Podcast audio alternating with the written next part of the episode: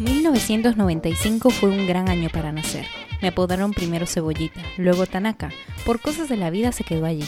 Más arquipeña que peruana, latina, orgullosa de mis orígenes y de mi comida, curiosa del mundo y de la vida. Empecé una aventura que no sabía que iba a cambiar mi destino. Me fui a estudiar a Canadá. Allí en medio de la blanca nieve me enamoré perdidamente, sin pensar en las consecuencias. Cursilerías, me dije. Esa no soy yo, me pasó por mi cabeza. Pero terminé cayendo aquí, en República Dominicana. Bienvenidos a Criterio Inmigrante, podcast de los mil y un consejos de mí, Tanaka, la inmigrante.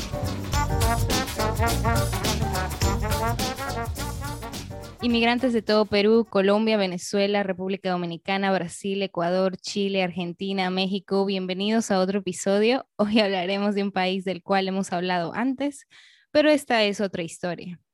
Mi invitada de hoy da información para todo aquel que quiera venir a trabajar, estudiar en Alemania. Hoy está conmigo para poder saber un poco más de su inmigración y bueno, la pueden seguir en Instagram como arroba en subguión Alemania y en YouTube como Fabi en Alemania. Bienvenida, Fabiola. Muchas gracias, Tania. Es un, es un gusto estar contigo y poder compartir un poco de mi historia con todas las personas que nos escuchan. Ay, sí, es, eh, tú sabes, a mucha gente creo que le gusta Alemania.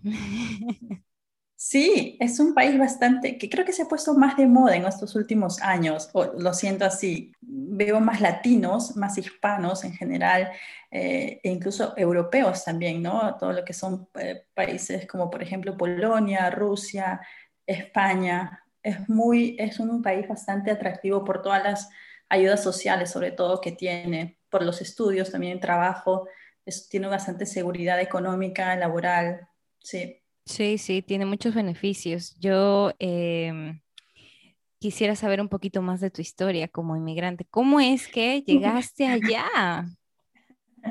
Uf, a ver, retrocedamos hasta el 2005.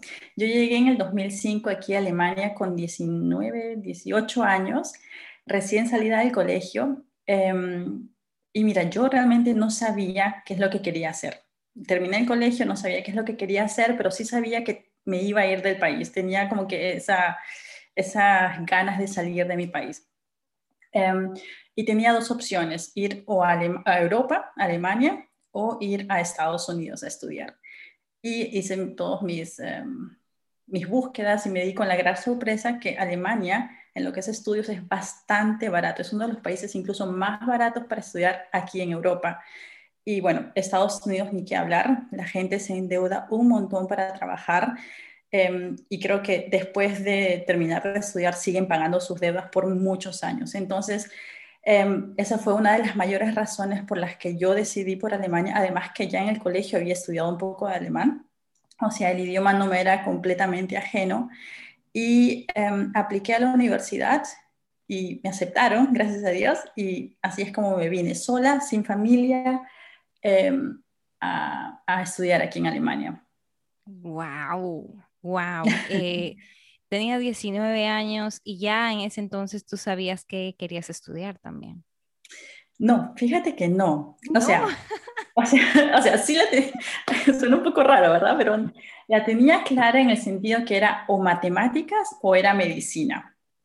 Y yo apliqué, como creo que también fue un truco mío, yo apliqué inicialmente para matemáticas porque en Alemania, carreras como medicina, creo que en todo el mundo, ¿no? Es muy difícil encontrar una plaza.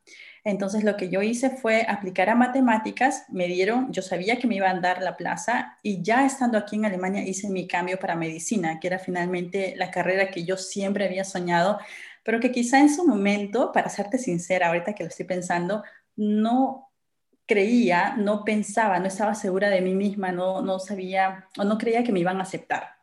Entonces yo dije, bueno, voy a intentar con matemática y después ahí veo cómo son las cosas y finalmente eh, cambié de matemáticas a medicina ya estando aquí en Alemania. Wow. ¿Y cuánto tiempo te tomó esa transición de, decir, no, ya no quiero matemática? Em, seis meses. O sea, yo empecé, el Studienkolleg es como un colegio preuniversitario para los extranjeros que no tienen como un bachillerato, un habitúa. En Perú tenemos solamente 11 clases, ¿no? Y acá los alemanes tienen 13 clases. Entonces, em, nosotros tenemos como latinos, em, si no tenemos este bachillerato, ir a un Studienkolleg, que es este colegio preuniversitario. Y em, en este transcurso de hacer todos los cursos para matemáticas, me di cuenta que no, matemáticas no era lo mío y que me iba a lanzar por medicina. Y fue, fueron pues seis meses que duró el primer semestre. Oh, eh, eso, ahora que tú lo mencionas, ese año, ese bachillerato internacional que, que, sé que pasa mucho y que hay que convalidarlo, ¿tú lo hiciste en Perú, tú lo hiciste en Alemania o... Lo hice en Alemania. ¿Por ese semestre o es aparte? Eh, ¿Cómo? Perdón. O, sea, lo eh, llegaste a Alemania e inmediatamente estudiaste el bachillerato eh, un año. Sí, un año. Eh, porque a mí me dieron la plaza en la universidad. Cuando yo apliqué me dieron la plaza para la universidad, pero vieron que primero no tenía ese bachillerato. Y mm. todos para poder entrar a la universidad sin que hayan ya estudiado una carrera en sus países tienen que hacer ese bachillerato. Hay algunas, em, hay algunas excepciones, hay algunas excepciones, pero em, por lo general todos tienen que hacer el Studienkolleg antes de entrar a la universidad. Y la universidad a mí personalmente me envió a hacer este, este, este colegio preuniversitario. Hay otras personas que, por ejemplo, no tienen este bachillerato ni tampoco saben nada de alemán. Conozco casos, igual están la plaza en la universidad, pero la universidad les dice, ok, primero aprende el alemán llega hasta cierto, tiempo, hasta cierto nivel de alemán y recién puedes hacer el bachillerato y después puedes hacer la universidad. O sea, es un camino bastante largo, pero no es imposible. Claro, no, no, y con 18 años, 19, 18 años que tú te fuiste, pues te da el tiempo más o menos como para, para estructurarte. ¿Cuántos años tú estudiaste entonces en la universidad? O sea, ¿a los cuántos años ya terminaste? Yo estudié siete años. Empecé en el 2006 y terminé en el 2013, 2014. Fines del 2013, inicios del 2014. Fueron seis años. Seis años, sí. Seis, siete años, sí, sí. ¿Y qué tal? O sea, no sé si tienes algún tipo de referencia a la educación tal vez en, en Perú, en comparación. ¿Qué, qué, cómo es que lo viste? Mira, acá todo lo que es educación es bastante, uno tiene bastante libertad.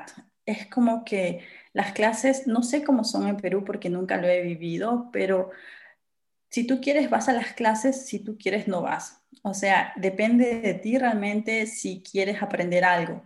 Em, tienes como que Alemania te da, o la educación, las universidades te dan todo en bandeja de oro, ¿no? Te dan las, em, las prácticas, los seminarios, Em, tienes a tu, a tu, el gimnasio, por ejemplo, también si quieres hacer deporte, todo eso está cubierto por, por la universidad y no tienes que pagar nada extra. Puedes también estudiar otros idiomas dentro de la universidad si tú quieres. Es decir, tú tienes la libertad de hacer todo lo que tú quieras, ¿no? Y depende de ti si asistes a tus clases, depende de ti si haces las prácticas, si haces los seminarios.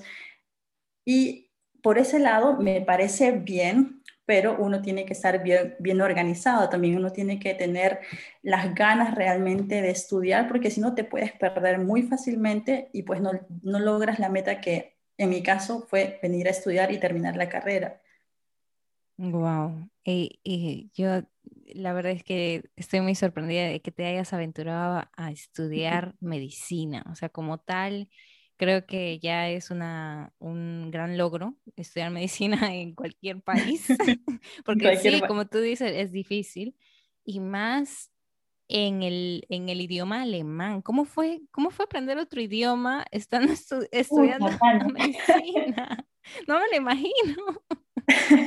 aunque, aunque, bueno, yo como te digo, ya tenía una base de alemán, tenía un B2 más o menos, medio, medio alto pero es una cosa completamente diferente venir acá y muy bien tú puedes estudiar tus Vorlesungen como tus clases, pero en el momento en que te dicen toda la información en las lectures, no sé cómo se dice en español, pero el primer día yo salí llorando de esa, de, esa, de esa clase porque no entendía nada, no entendía absolutamente nada. Y es un momento en que tú dices, pucha, pero ¿para qué soy alemán? O sea, ¿realmente lo voy a lograr? Es un momento como que el primer día es bastante difícil aceptar que uno siempre tiene que seguir dándole al alemán. No, no necesariamente porque has tenido en el papel un segundo, es que realmente vas a poder captar todo lo que te dicen en la universidad o en el colegio, bueno, depende de lo que viene, o en el trabajo, o ya sea en el panadero, son, son diferentes tipos de,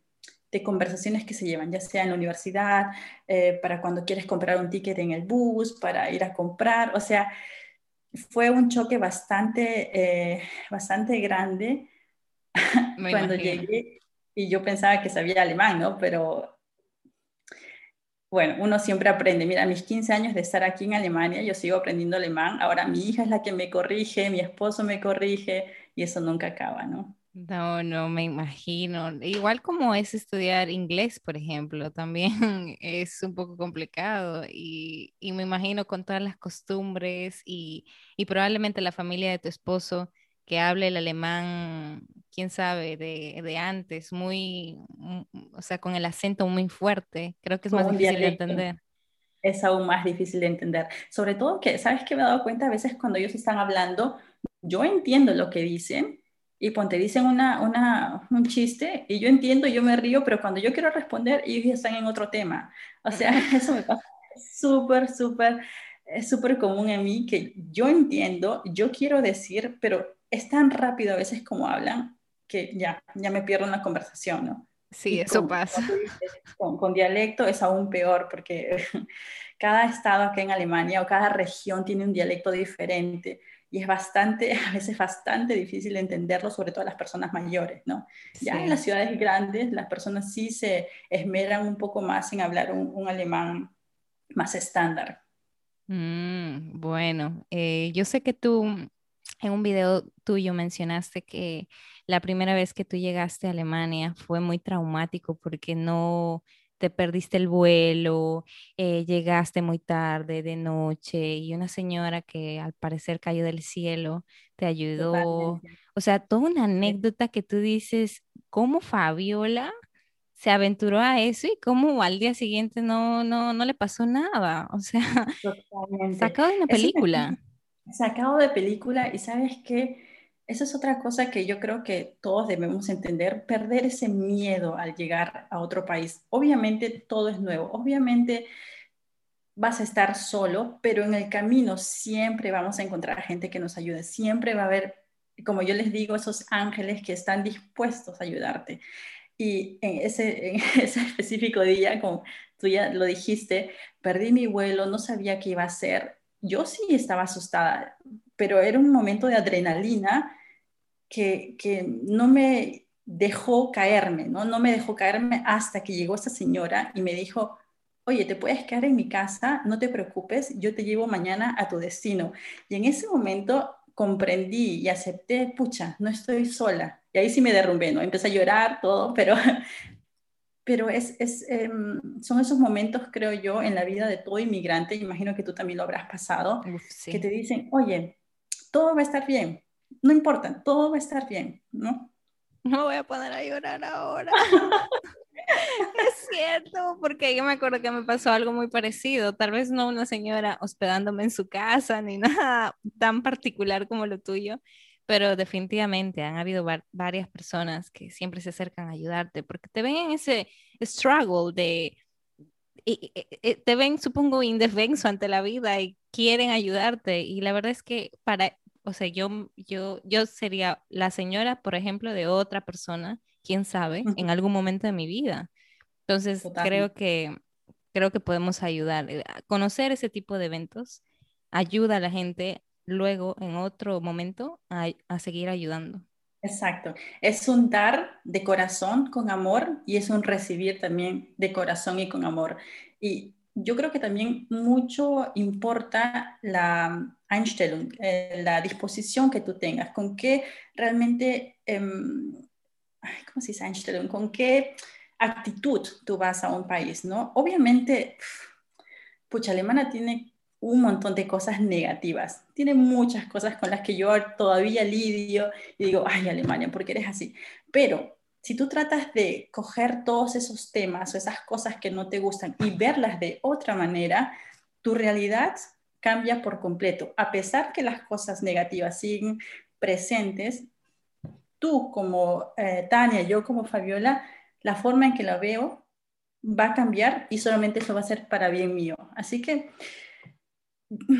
cuando muchas personas me dicen, ay, pucha, que Alemania, qué sé yo, me es muy difícil conocer amigos o, contactar con las personas, em, yo les digo, ok, entonces trata de voltear la torta y fíjate cómo es que actúan los alemanes, cómo es que puedes entrar em, a su, o puedes traspasar esa coraza alemana que muchos se presentan, ¿no? Y, de eso se trata, creo yo, de, de tratar de voltear las cosas con amor y al final todo va a estar bien. Exacto, no, porque como tú dices, hay, hay que ser objetivos eh, y la verdad es que a veces toca ser un poquito más optimistas del estándar común. Sí, definitivamente. Hasta ahora en tus, eh, dijiste 15 años, 16 años. 15, 15 para 16 ya. En tus 16 casi años de, estar en Alemania ya. ¿Qué diferencias tú has visto? Costumbres, comida, vestimenta, tal vez eh, otro tipo de cosas, el orden, estereotipos de Alemania que, has visto, o sea, comparado con Latinoamérica? Mm, uy, este es un tema, uff. A ver, empecemos con la vestimenta, ahora que somos chicas, ¿no? Y yo me he alemanizado, te, te, puedo decir así con seguridad.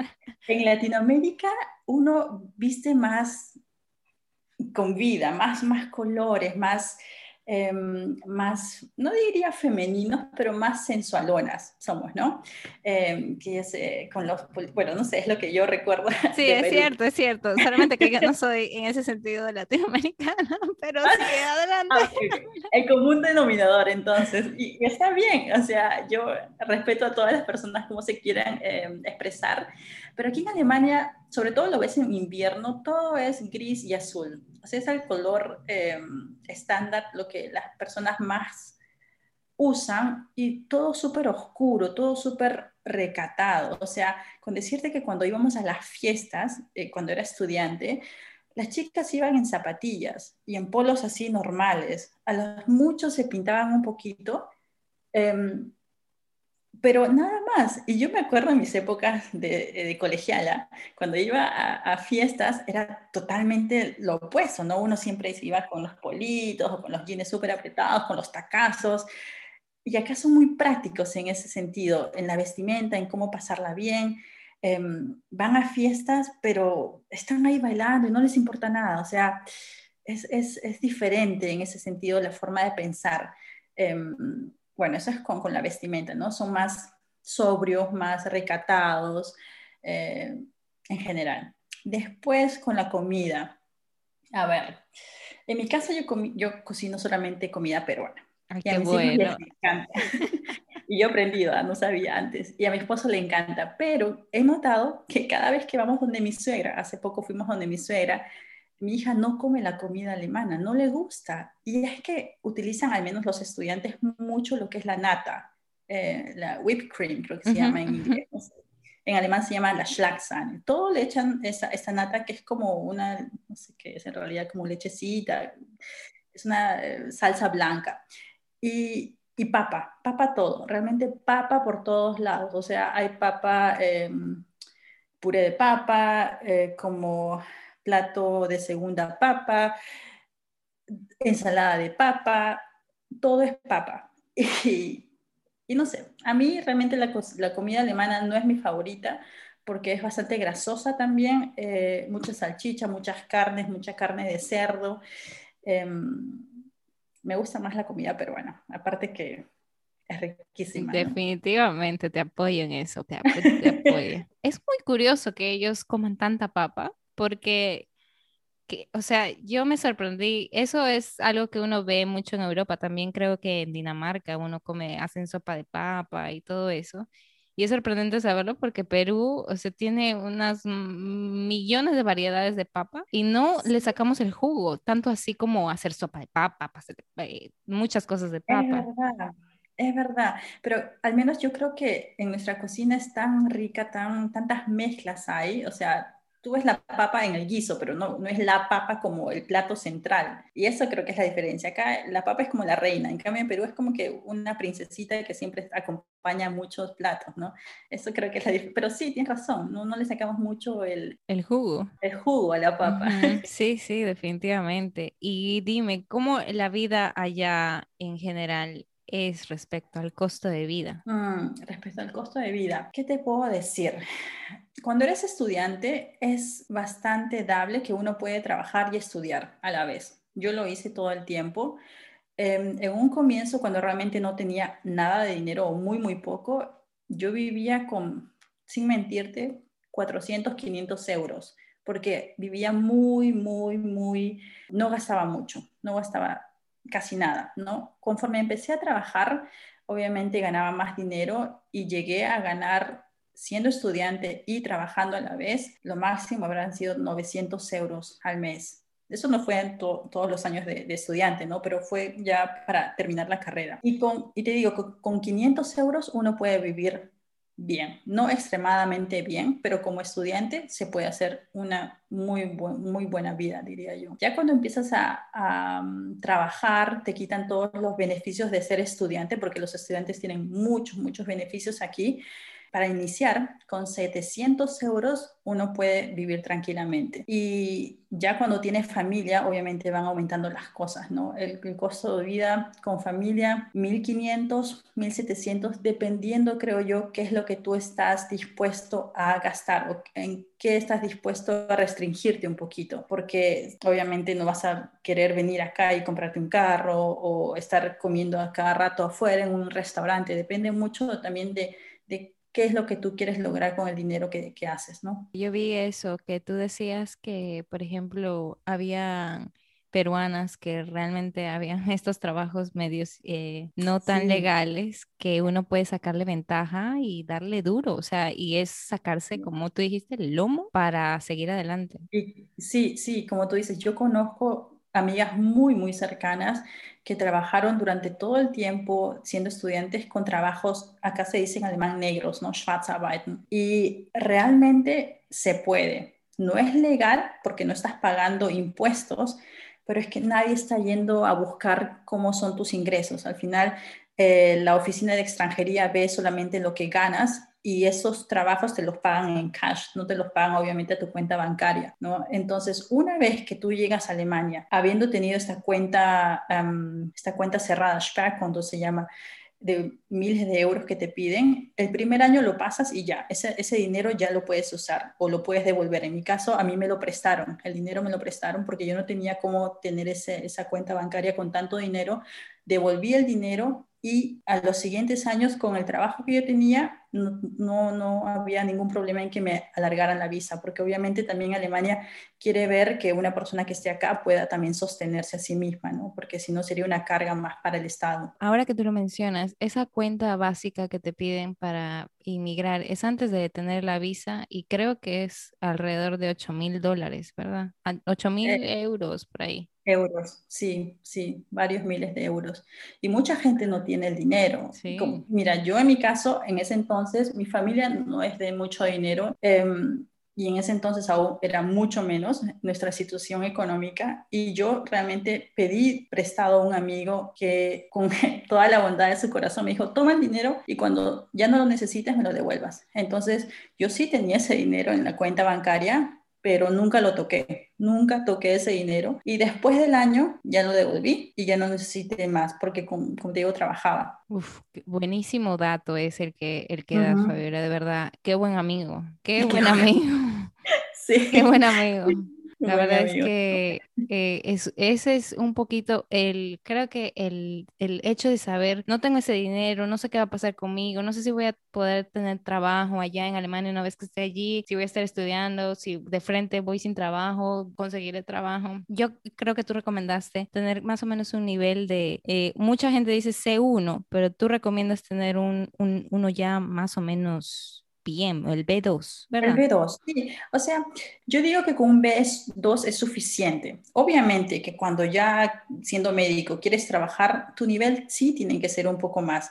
C1. Pero para todas las personas que simplemente quieren venir y es la, muchas veces la, la la muralla más grande que tienen es el idioma. Traten de lograr ese B2 y una vez que pasen ese B2 van a tener los papeles en, regla, van a tener la visa, van a poder homologar su título. Y ahí sí, estando acá en Alemania, sí tienen que darle duro porque no hay de otra, no solamente para poder ejercer como médicos, para estudiar medicina cualquier otra carrera, sino también para poder integrarte al país. Eso es, creo que yo, para mí es lo más importante, el integrarte, porque ¿de qué te sirve? estar trabajando, ganas tu dinero bien, qué sé yo, puedes tener una, una esposa o una pareja, pero finalmente no te sientes integrado en el país, no te sirve absolutamente de nada. Y conozco personas que han venido, trabajan muy bien, ganan mucho dinero, pero que simplemente no se han integrado y que hacen, se, se regresan. Y está bien también, es válido, Em, pero depende cuál es tu meta, ¿no? Si realmente quieres integrarte, quieres quedarte, entonces un gran paso es aprender el idioma. Y para mí, yo lo digo con toda sinceridad, un B2, que es como lo que yo tenía, es suficiente. Como tú dices, ya uno cuando llega hay tantas oportunidades, inclusive de este tipo, donde no hay que pagar impuestos y todo, que, que definitivamente ayudan, ayuda muchísimo. Muchísimo, sí. Más o menos el rango por hora sería entre qué valores? Eh, como médico. Como una persona normal, en un área normal. Tú mencionaste que para un estudiante, por ejemplo, a veces podía ser de entre 8 y 13 por hora. Euros por hora. Ah, sí. 13 euros por hora. Entonces, sí, sí, sí. Sigue así. Eh, sí, sí. Ah, sí, o sea, el sueldo para estudiantes, dices, ¿cuánto podría ser por hora? Sí, o sea, el sueldo mínimo, si no me equivoco, ahorita está entre los 9, 9, algo de euros. En ese entonces eran 8 o 7, pero ahora lo mínimo que te, pueden, que te deberían pagar es eh, los trabajos legales, son 9 y pico de euros. Ahora, obviamente, si estás trabajando eh, como negra, por favor, no es ninguna, no, ninguna referencia. Trabajos ilegales, em, te van a pagar un poquito menos, ¿no? Pero no pagas impuestos, o sea que al final te quedas con una buena cantidad de dinero. Pero puedes llegar a, ganar, como yo llegué a ganar en un momento, hasta 13 euros por hora. Wow, tú hablas de los impuestos como si fueran un monstruo. Mira, a ver, justo hoy día eh, firmé contrato eh, con mi nuevo jefe en un consultorio privado aquí felicitaciones, en felicitaciones. Y estábamos hablando del sueldo, ¿no? Y finalmente lo que te quitan de tu sueldo bruto es casi el 50%. si tú ganas, sí, si tú ganas 5 mil euros, eh, bruto, finalmente te va a llegar a tu cuenta bancaria 2.500 aproximadamente. Obviamente depende de muchas cosas. Si tienes hijos, si tienes hijos te quitan menos impuestos. Eh, si, por ejemplo, dices o está estipulado en tu papel que eres cristiana, católica, te quitan más impuestos por por religión también. sí, por eso hay mucha gente que dice que, o sea, se quita la denominación de católico o de evangélico para no tener que pagar más impuestos, porque Alemania es el país de los impuestos. Pero, pero, hay una cosa que es súper importante saber también, es que así como pagas, también te los devuelven. Y eso es haciendo tu um, ¿cómo se dice la Lohnsteuer? Haciendo tus impuestos al final del año, te devuelven en promedio 800 mil euros al año, que no está mal tampoco. Obviamente te quitan un montón, pero te devuelven. Mm, yo vi que es algo muy parecido a, cuando uno renta o entonces un apartamento, porque también te dijiste, cuando uno renta un apartamento al final del año, del inicio del contrato de la renta, pues te devuelven y si gastaste más de calefacción, luz, agua, pues lo tienes que pagar extra a pesar de, todo lo que, todo lo extra. Y si al final consumiste menos, si eres una persona ahorradora, te lo devuelven. Eso es una ganga. o sea. Sí, sí, no sé cómo será en otros países o en República Dominicana, pero esa es una forma de ahorro. Sí, no, es una forma de ahorro y, es algo, por ejemplo, que uno puede utilizar a su favor. ¿no? Eh, como tú dices, eh, estos Nebenkosten, que son los gastos extras, luz, electricidad, sobre todo en invierno, bueno, pues no pongas tu calefacción a todo dar, sino bájala y te pones tres chompas, ponte, ¿no? y así ahorras al final. Y si realmente, realmente estás necesitado de dinero, hay muchas formas de ahorrar aquí en Alemania, muchas, muchas formas. Una de esas es, como tú dices, en lo que es la vivienda. Primero, ¿por qué necesitas un, todo un departamento para ti? Utiliza una vivienda compartida que te ahorra, yo diría, 300 euros como mínimo. Y otro, como tú dices, como hemos hablado, los impuestos. En los impuestos realmente recibes, casi siempre recibes dinero del Estado. Mm, muy interesante eso, muy, muy interesante. ¿Tú podrías decir entonces ya a este punto, ya te llegaste a acoplar a Alemania?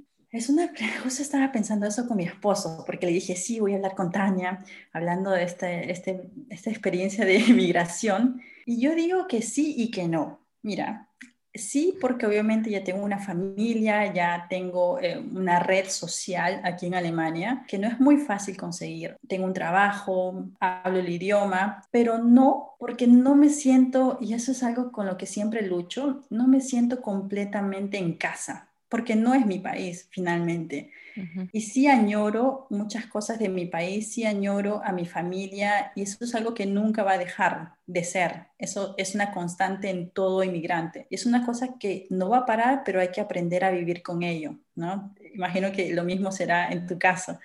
Entonces, por ese lado yo diría que no, pero pucha, e, es mi decisión y adelante nomás, pues, ¿no? a sacar lo mejor de la situación. Absolutamente, realmente creo que a mucha gente eh, es eso, o sea, mm, la pregunta es, al final, ¿te, te arrepientes de ser inmigrante? Pues la, dependiendo de cuánto realmente, ¿qué te digo? Yo he hablado con inmigrantes que muchos de ellos, claro, definitivamente extrañan a su familia, pero a otros realmente es como, sí, los extraño, pero, o sea, me estoy dando cuenta que, que aquí yo tengo mucho más valor para ellos, o sea, tal vez porque les, los ayudo, tal vez porque cuentan conmigo como un apoyo económico, etcétera. Entonces, eh, dependiendo, dependiendo de qué es lo que realmente extrañas y dependiendo de, de dónde estás actualmente. Entonces, sí, es como te dices, algo constante algo que nunca, nunca se va. Bueno, me sorprendió algunas cosas que, que tú dijiste sobre Alemania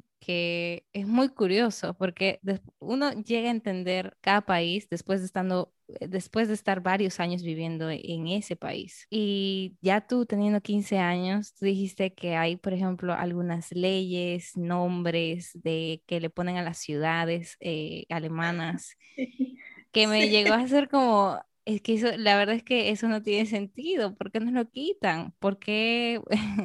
o sea, no sé si por ejemplo, todavía siguen pasando muchos accidentes en la carretera, tal vez si eso ya cambió. Eh, ¿Tú puedes explicarnos más de eso que no tiene mucho sentido para ti en Alemania? Hablas de los nombres de algunos pueblos. sí, es que mira, una vez estábamos paseando con mi esposo, em, nos gusta salir a conocer los alrededores y de pronto vimos un letrero de una ciudad que era Kotzen y Kotzen es vómito en Alemania, o hay otras que es eh, eh, Poppen es, bueno, no sé si podré decir cosas malas, pero es como tener relaciones sexuales a lo, a lo vulgar. Exacto. Ese tipo de cosas, yo digo, ¿por qué no cambian simplemente el idioma, el, nombre de, esas ciudades? Y le pregunté a mi suegra y me dijo, bueno, que en ese entonces em, no eran los significados que nosotros le damos actualmente. ¿No? Ok. Kotzen, bueno, Kotzen no sé, pero Poppen me explicó que significaba en un alemán antiguo otra cosa, a lo que nosotros en alemán así común sería como que tirar, ¿no? Em, entonces, por eso no lo cambian, no porque el significado ha cambiado, pero todo, el nombre da toda una historia a la ciudad. Entonces, eso me pareció dable, lo acepto, pero igual, cuando tú pasas por algunos eh, pueblos que tienen ese tipo de nombres, tú dices como que Dios mío. Muy curioso, muy curioso. La verdad es que ese tipo de cosas es cosas inexplicables que uno solamente ve cuando uno llega, la verdad. Sí, y, y, con lo de la velocidad, pues acá en Alemania, las carreteras, perdón, aquí en Alemania hay muchos tramos que no hay, em, no hay eh, un máximo de velocidad. O sea, tú podrías, si tu carro puede, manejar a 300 kilómetros por hora, ¿no? Y por eso sí hay muchos, muchos accidentes. Y cuando, o sea, hay accidentes y cuando los hay son letales porque van a tales velocidad y hay mucho turismo también de carreteras, muchos japoneses, americanos que vienen eh, y alquilan un carro porque pueden ir pues a toda la velocidad que quieran. Wow, wow, o sea, eso está como para un fan de Fórmula 1. Totalmente, totalmente, sí. Increíble, increíble. Y nosotros aquí, eh, bueno, no sé, aquí no tanto, pero en Perú las carreteras, tú sabes, son recontra mm, eh, peligrosas y nadie está como que a la velocidad de la luz yendo, porque por eso mismo. Y aún así pasan muchos accidentes. Claro, aparte también acá las, bueno, yo siento que las carreteras, así los highway, son súper buen, en buen estado, como tú dices, y son todas rectas, no hay como que así tantas curvas, se podría decir, entonces es más fácil, ¿no? El alemán me parece una persona un poquito más libre en ese sentido. ¿Tú crees que es así? Eh, libre en el sentido de, bueno, en muchas cosas son libres, pueden hacer lo que quieran acá, o sea, libertad de expresión al máximo. Si tú quieres andar en las ciudades grandes, sobre todo Calato, pues la gente te va a mirar, pero al final es tu, es tu roche, ¿no? nadie te va a decir nada.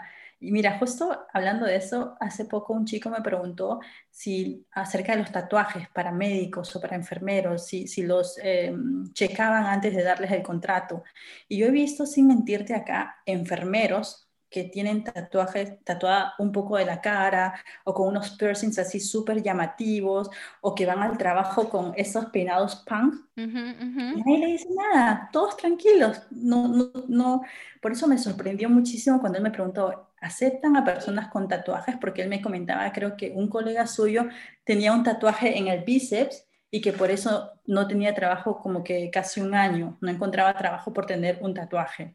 Y eso me pareció alucinante, porque acá cero. Claro, ¿no? E, y eso es increíble. O sea, eso es eh, parte, creo, de la cosmovisión que uno puede llegar a tener cuando tiene ese tipo de libertades. Como tú dices, mucha gente aquí, o sea, si tiene un tatuaje hasta en la muñeca, no, no puede trabajar, o sea, y más un doctor, un enfermero que tiene que supuestamente velar, o sea, supongo que son estigmas para mí un tanto, eh, no sé, yo apoyo eh, el hecho de que tú puedas eh, eh, hacer tatuajes, piercings, etcétera, porque la verdad es que tú estás diseñando como tú quieres realmente verte, es algo que no te va a hacer daño per se a la salud, modas y muchas pasajeras y los tatuajes al final se pueden borrar, entonces... Tienes toda la razón, la vaina ahí sería ver el otro lado, tú como paciente, ¿Confiarías en una persona que tiene un tatuaje o te tiene la mitad de la cara tatuada? Ese es el punto. No, eh, eh, no es entonces en, la, en el profesional, sino creo que es en la cultura misma de ese país que dice, ah, bueno, no, yo todavía puedo confiar en él, a pesar de que tenga un tatuaje, a pesar de que, que tenga un piercing. Sí.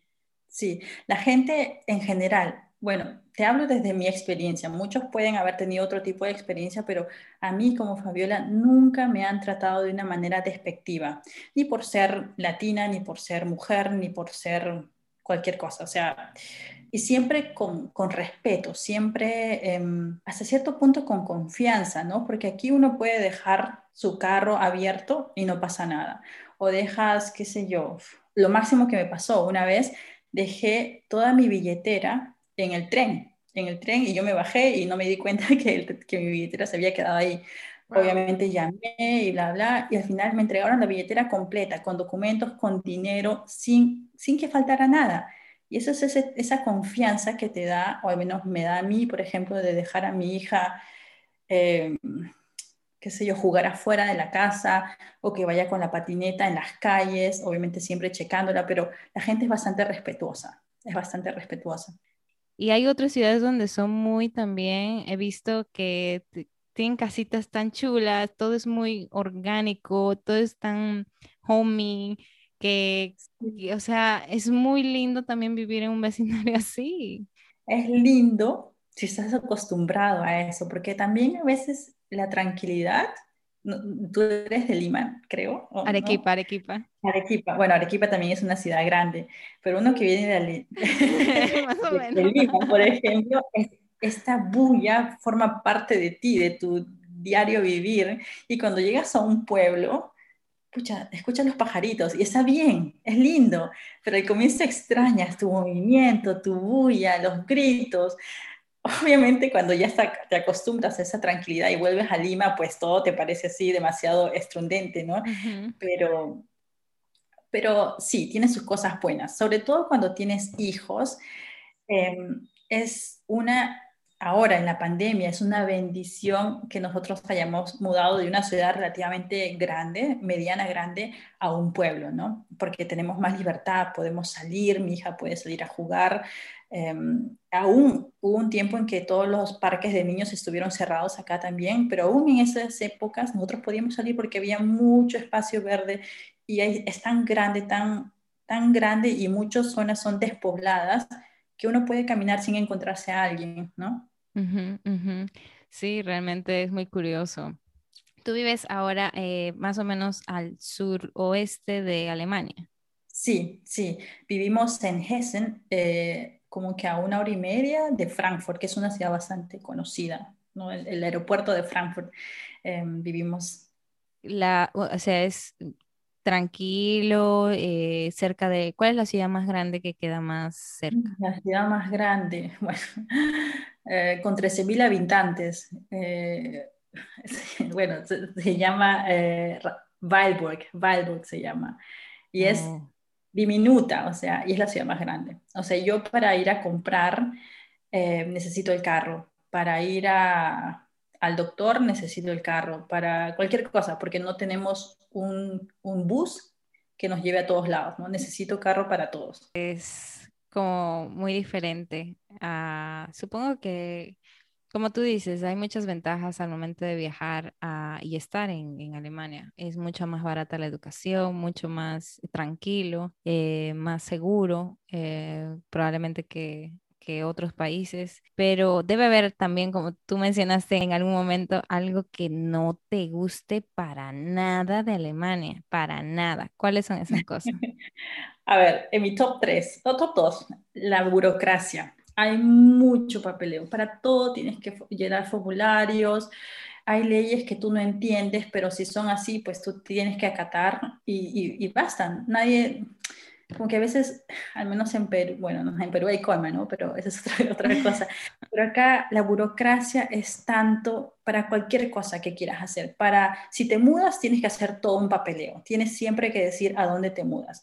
Cuando te vas del país, tienes que hacer también otro papeleo. Eh, cuando nace tu hijo, uff, olvídate, miles de papeleos. Si quieres em, poner a tu hijo al colegio, a la quita, al jardín de niños, papeleos. O sea, la burocracia es tanto y si tú vienes como extranjero con un poco alemán, te, es un gigante enorme que te come. Finalmente te pierdes en tantas leyes, ¿no? Em, por ejemplo, ahora que nos hemos mudado, no te imaginas todo lo que tuvimos que hacer.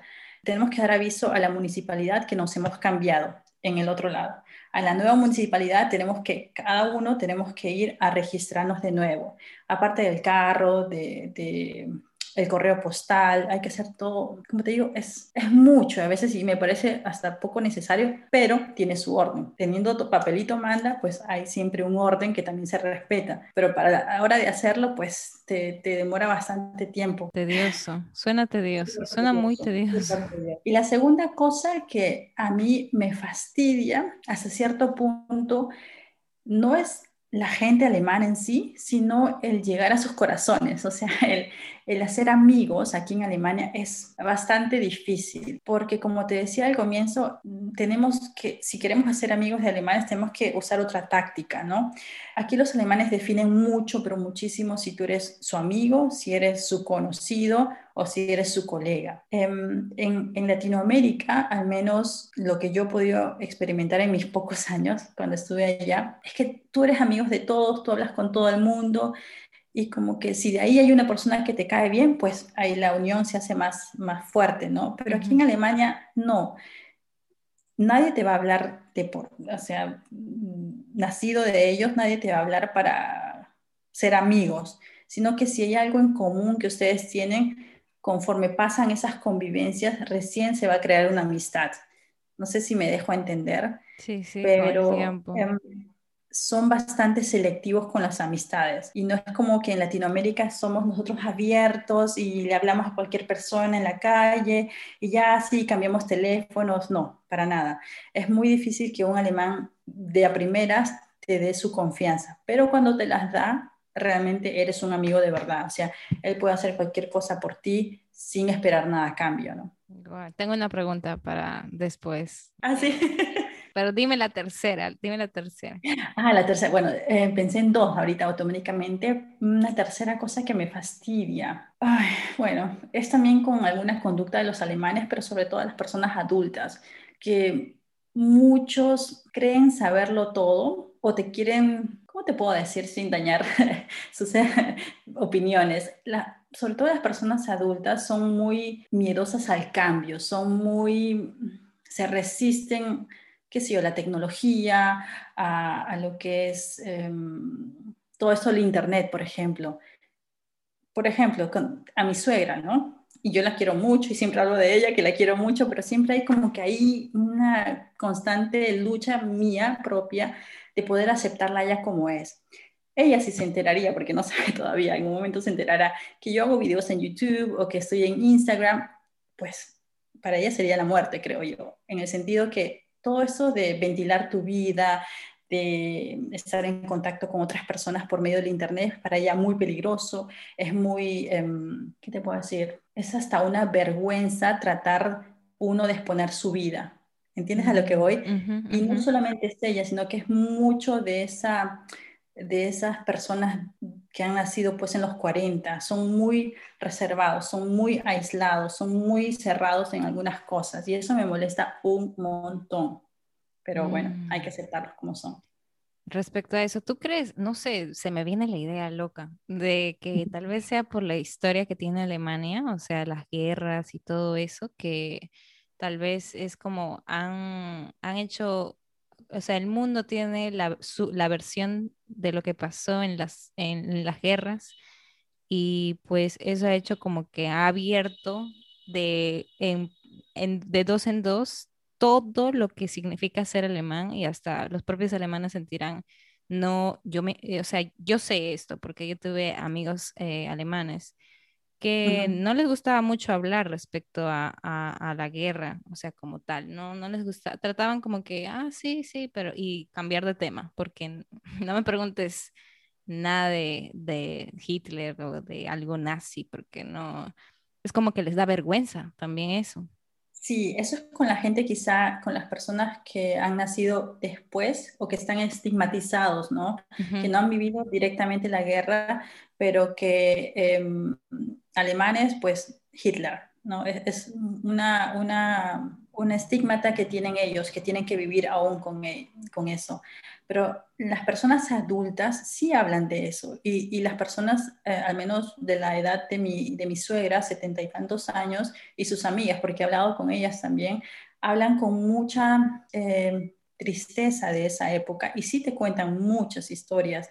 Ellos sí están abiertos, pero yo creo no por contar ese lamento del país, sino para que la gente, las generaciones que vengan, pues sepan que esas cosas pasaron y que si uno no cuida, podrían volver a pasar.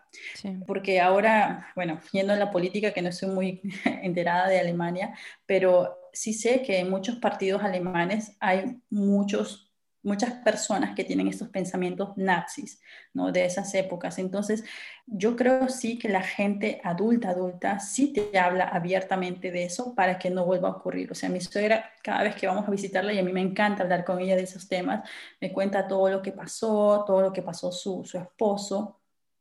Em, y son historias bastante crudas, bastante reales, muy, muy tristes pero que finalmente pasaron y tú dices, wow, o sea, cuando ella estaba chiquitita tuvo que pasar por todo eso. Eh, me contaba, por ejemplo, que para ella escuchar las sirenas, en Alemania cada dos, al menos en mi pueblo, cada dos semanas pasan unas sirenas de entrenamiento para que las personas sepan qué tipo de sirena es para qué emergencia.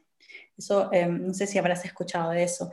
Y cada vez que suenan esas sirenas, al menos en mi pueblo, y mi suegra está acá, ella se asusta, tú la ves que se empieza a asustar y dice, ay no, perdóname, es que son los recuerdos de cuando yo era chiquita, sonaban las sirenas, el cielo se ponía rojo y eran porque iba a caer una bomba, ¿no? De, de, los países que estaban en contra de Alemania. Entonces es un trauma que yo creo que muchos todavía no logran recuperarse. No, eso suena, suena, ese es ese tipo de historias que la gente joven necesita oír, y más esta generación. Sí, sí, sí, sí, sí, definitivamente. Porque ahora, si bien es cierto, Alemania es un país ya cosmopolita, hay muchos, muchos extranjeros, muchísimas eh, nacionalidades, pero en ciertas partes de Alemania todavía se conoce, se sabe que hay estos, eh, estas personas, sobre todo, por ejemplo, al, este, por ejemplo, en Darmstadt, hay una zona que se conoce mucho, que hay esta gente nazi, que, que muchos extranjeros no se atreven a salir porque todavía hay, lamentablemente, esta mentalidad en muy poca población, pero las hay. Y yo creo que muchos también que no los dicen, pero los piensan, ¿no?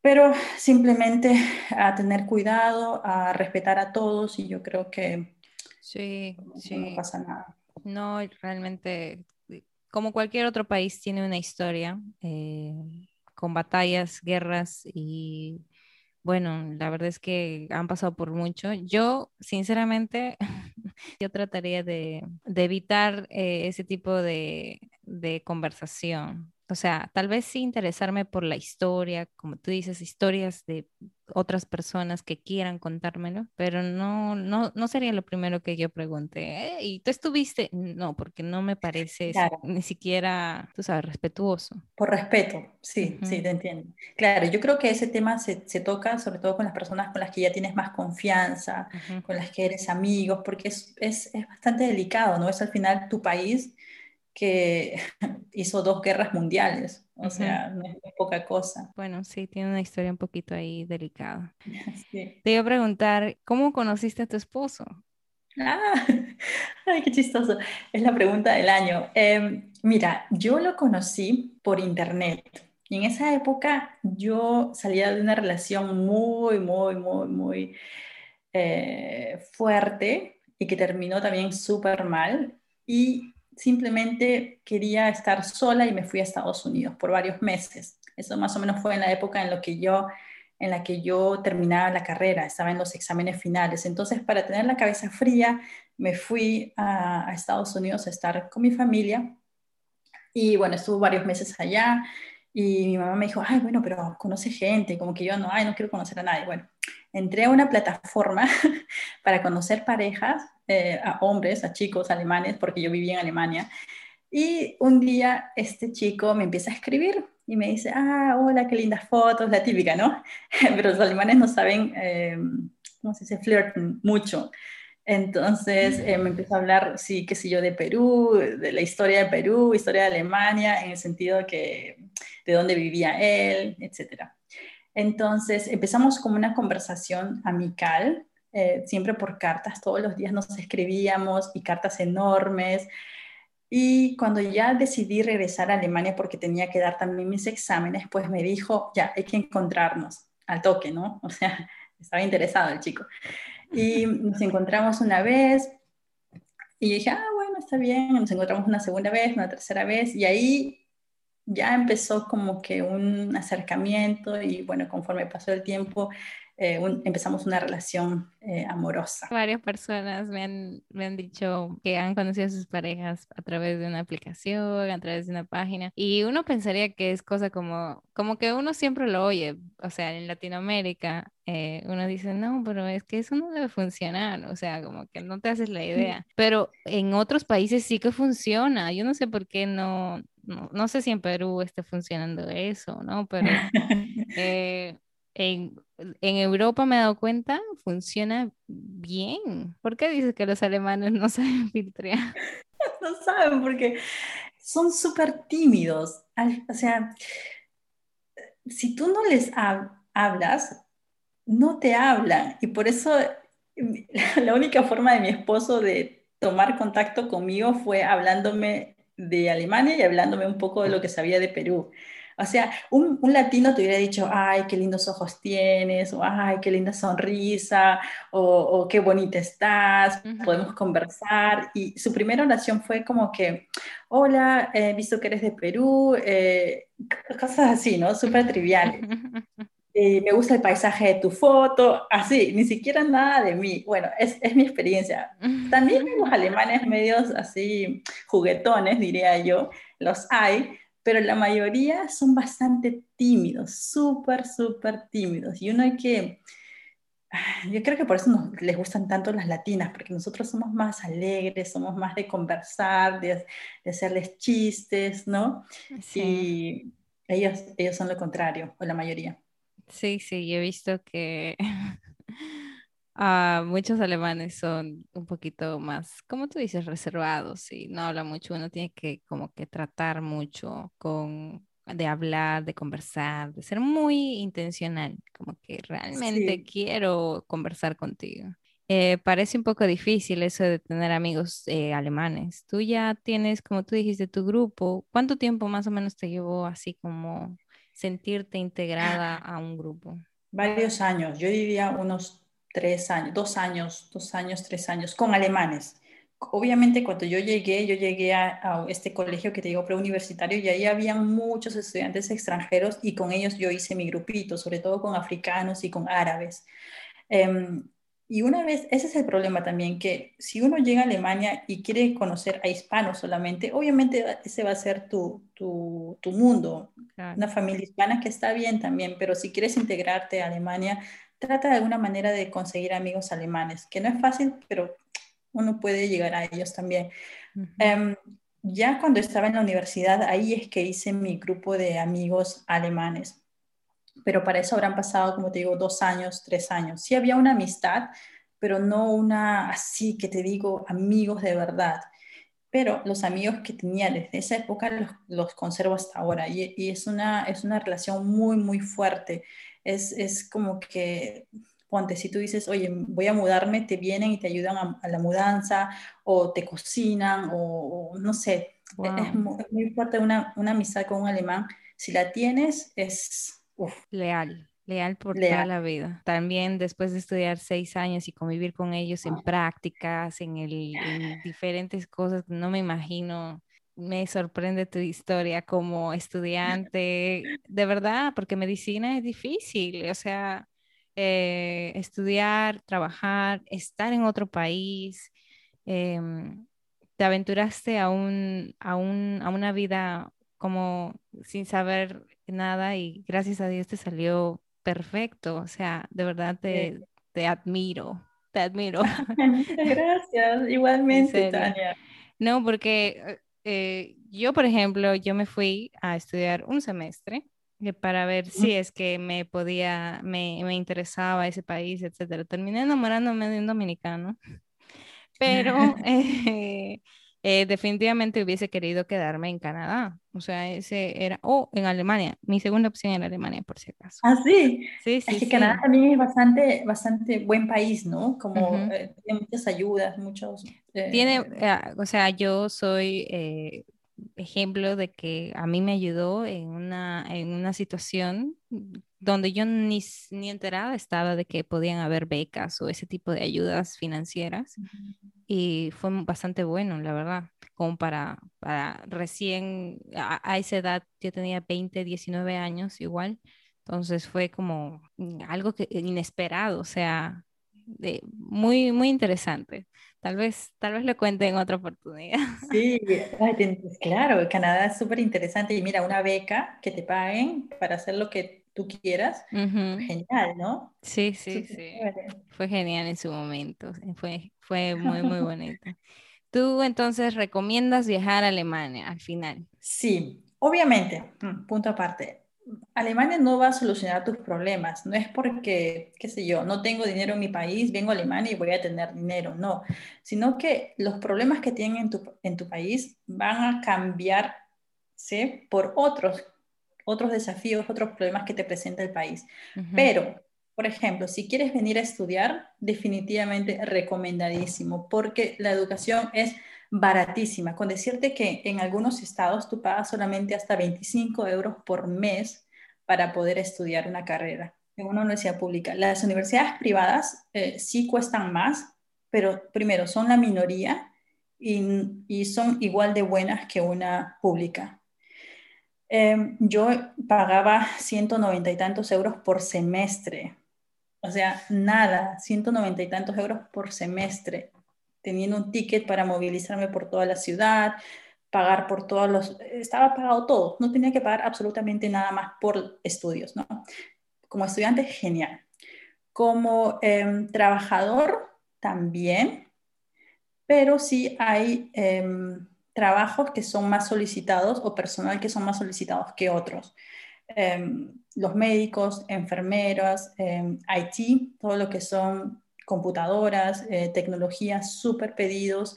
Em, también, ¿qué podría decir yo? Mano de obra, albañiles, conductores de buses, son súper pedidos. No hay gente que, que quiera manejar buses. Em, y eso que no ganan tan mal, ¿no? Sí, dependiendo del área donde quieras trabajar, Alemania también es un, país que tiene mucho por ofrecer y estando como trabajador aquí tienes muchos derechos, la ley cuida mucho a sus trabajadores, em, no te pueden sacar del trabajo así nomás. O sea, si tienes un contrato, tienes que hacer algo muy, pero muy, muy, muy grave para que te saquen del trabajo. Mm, tú dijiste enfermeras, eh, es increíble, o sea, que hagan falta enfermeras, yo creo que, y no sé, tal vez una visión, una cosmovisión muy internacional, la que yo te voy a dar ahora, pero creo que faltan en ese sentido muchos técnicos a nivel mundial, porque muy poca, muchas, muchas personas estudian una carrera universitaria, pero son pocas las personas que se animan eh, para hacer, por ejemplo, algún curso o algún técnico, ser técnico en algo. Y eso es lo que se necesita en otros países, que realmente haya gente práctica que realmente sepa eh, hacer realmente eso. Como dices, albañiles, eh, saber IT, software, aplicativos, etcétera. O sea, es increíble. Sí, sí, y no solamente albañiles, electricistas, gente que, eh, uff, no, electricistas, ese es otro tema que quizá tampoco me gusta de Alemania. Hay tanta, tanta necesidad de los electricistas, en mi caso, porque no sabíamos poner lámparas, em, que se dan el lujo a veces de simplemente decirte, no, no puedo ir a tu casa, simplemente. O sea, en Perú, si tú dices a un electricista, eh, por favor, ya, ya voy, ya voy, no se preocupe, caserita, que sí, ¿no? Pero acá tienen tanto trabajo que muchas veces te dejan esperando. Una vez yo llamé y me dijeron, bueno, en un mes te puedo dar una cita. o sea, me voy a Si es en invierno, me muero de frío, me, me encuentro congelada, literal. Sí, pero obviamente si quieres pagar por un, eh, por un servicio de emergencias, pues te cobran un dineral. Nosotros finalmente tuvimos que pagar eh, por un servicio de emergencias para poner, ¿cuántas fueron? Cinco lámparas, nos cobraron más de 200 euros creo que oh. fueron 250 euros, solamente para poner lamparitas, ¿ya? Pero ahora ya mi esposo aprendió, porque es un dinero que uno se puede ahorrar también, si uno aprende, aparte, no es tan difícil en realidad. Claro, mira, 200 euros son como que una, casi un apartamento en, en Alemania, más o menos, para un estudiante. Sí, sí, verdad, verdad. Yo pagaba eh, ciento y pico de euros, es verdad, es verdad. Sí, o sea, para un estudiante eso es no, eso sería la hecatombe, pagar tanto dinero. No, pero como tú dices, ya, o sea, que la gente se ponga pilas, que se active y que definitivamente empiece a aprender al menos unas palabritas, frases en alemán. De verdad, al menos las necesarias como para, para vivir de ese oficio. Sí, claro. O bueno, lo que yo recomiendo, si no sabes alemán, si tienes, si eres joven, tienes tiempo, no tienes hijos, no tienes una pareja, etcétera. Te vienes a Alemania, puedes hacer un eh, voluntariado, puedes hacer, venirte de ópera, y de ahí siempre hay, por ley es que te tienes que volver a tu país, etcétera, pero siempre hay una manera, hay que decirlo con cuidado esto, de que puedas seguir avanzando. Que si eres ópera, te cambias a un curso de idiomas, te quedas con una visa de idiomas, terminas tu curso de idiomas, aplicas a una universidad para cualquier carrera, como yo en mi caso apliqué para matemática, definitivamente te van a dar la plaza de matemáticas y después ves que cambies de carrera. pasas eso. Y así, y así puedes ir primero tomándote el tiempo para integrarte al país, para aprender el alemán, siendo pair, por ejemplo, ahorrar dinero. Y si realmente tu meta es venir a quedarte a hacer algo en este país, pues lo vas a lograr, si realmente lo quieres hacer, ¿no? Sí, realmente mucha gente tal vez no sepa qué es au pair o tal vez, eh, Ah. bueno, no ha visto un episodio anterior, pero es como casi una niñera, pero realmente no es ser una niñera. Tiene algunas funciones diferentes y son Sí, específicas, ¿verdad? son específicas. No conozco mucho yo de este tema. Eh, hay, conozco, pero de buenas experiencias, pero también de muy malas experiencias. Hay que tener muchas veces em, suerte en la familia que te toque. Eh, conozco de una chica que terminó escapándose literal de la familia porque no, no había otra manera de salir y ya después habló con el programa de pair que le cambien de familia, pero también conozco otros donde la familia que las adoptó realmente se volvió una segunda familia para la chica aquí en Alemania. Es cuestión de suerte y también, pues si no te gusta una familia, cambiarte. Así de simple, diría yo. Claro. Puede sonar simple, ¿no? Pero vivirla imagino que debe ser difícil, pero siempre hay una manera de solucionar los problemas. Bueno, yo creo que eh, hemos discutido varios temas aquí. Alguna persona que por ahí tenga otro tipo de pregunta, podemos hacer también otro podcast, eh, digo, otro episodio con, con Fabiola. Y pues nada, yo quiero saber qué último consejo darías a una persona que quiere conocer Alemania. Que quiere conocer Alemania, simplemente conocer. em, yo diría que se preparen un poquito en casa, que, que aprendan o que conozcan un poquito cómo es la mentalidad acá, para que cuando lleguen no te choque todo lo que encuentras, ¿no? Por ejemplo, esas personas que no te hablan o, o que si te quieres vestir como tú quieres, que te miren con mala cara, o sea, prepararte un poco por medio de estos podcasts, por ejemplo, o en YouTube o en Internet, puedes leer un montón de cosas acerca de Alemania para que cuando llegues no te choque. Y muy aparte, y como siempre lo digo y parezco disco rayado, aprender un poco de alemán. Eso, Sí, sí. eso es lo, lo principal. El idioma siempre va a ser absolutamente necesario, sea a donde sea que vayas. O sea, al- para integrarte tienes que sí o sí aprender algunas frases. Es que es imposible que no, que no, que vayas a un país y no, no, no seas parte de, de eso sin poder hablarlo. Sí, y, y- y sobre todo, perdón que te, que te interrumpa, eh, no perder la meta que tienes en mente, motivarte acerca, a través de esa meta, de esos sentimientos que vas a tener cuando logres esa meta. Y teniendo eso, yo creo que cualquier obstáculo es muy fácil de, de sacar de tu camino, ¿no? Sí, definitivamente. Uno tiene que ir con la mente bien, como que tatuada en la cabeza para que no se te olvide. porque hay muchas cosas que se te pueden ir, como que conociste a alguien, uh, se me, me, me, me fui de, de, mi carrera, por ejemplo, hice tal cosa, uh, ya no voy a tal. Entonces son como que easy, maneras fáciles de irse y no, uno tiene que mantenerse disciplinado, la disciplina tiene que ser parte de un inmigrante sí o sí. O sea, no hay manera, no hay manera en la que un inmigrante eh, pueda alcanzar eh, realmente un, un, estado de bienestar en otro país si es que no tiene disciplina. Según yo, tal vez es una opinión muy agresiva, pero... No, sí, yo también la comparto. Disciplina, como tú dices, que se convierte en un hábito, tu motivación tiene que ser tu fuerza y, y adelante, porque como ya lo hemos dicho, creo que muchas veces al final todo va a estar bien, pase lo que pase, todo va a estar bien. Uh -huh. Si es, al final, si no es tu país, pues tuviste una experiencia, conociste personas, aprendiste algo, y si todo sale bien, pues genial, te quedas y disfrutas. Exacto, exacto. Dios mediante todo va a salir bien.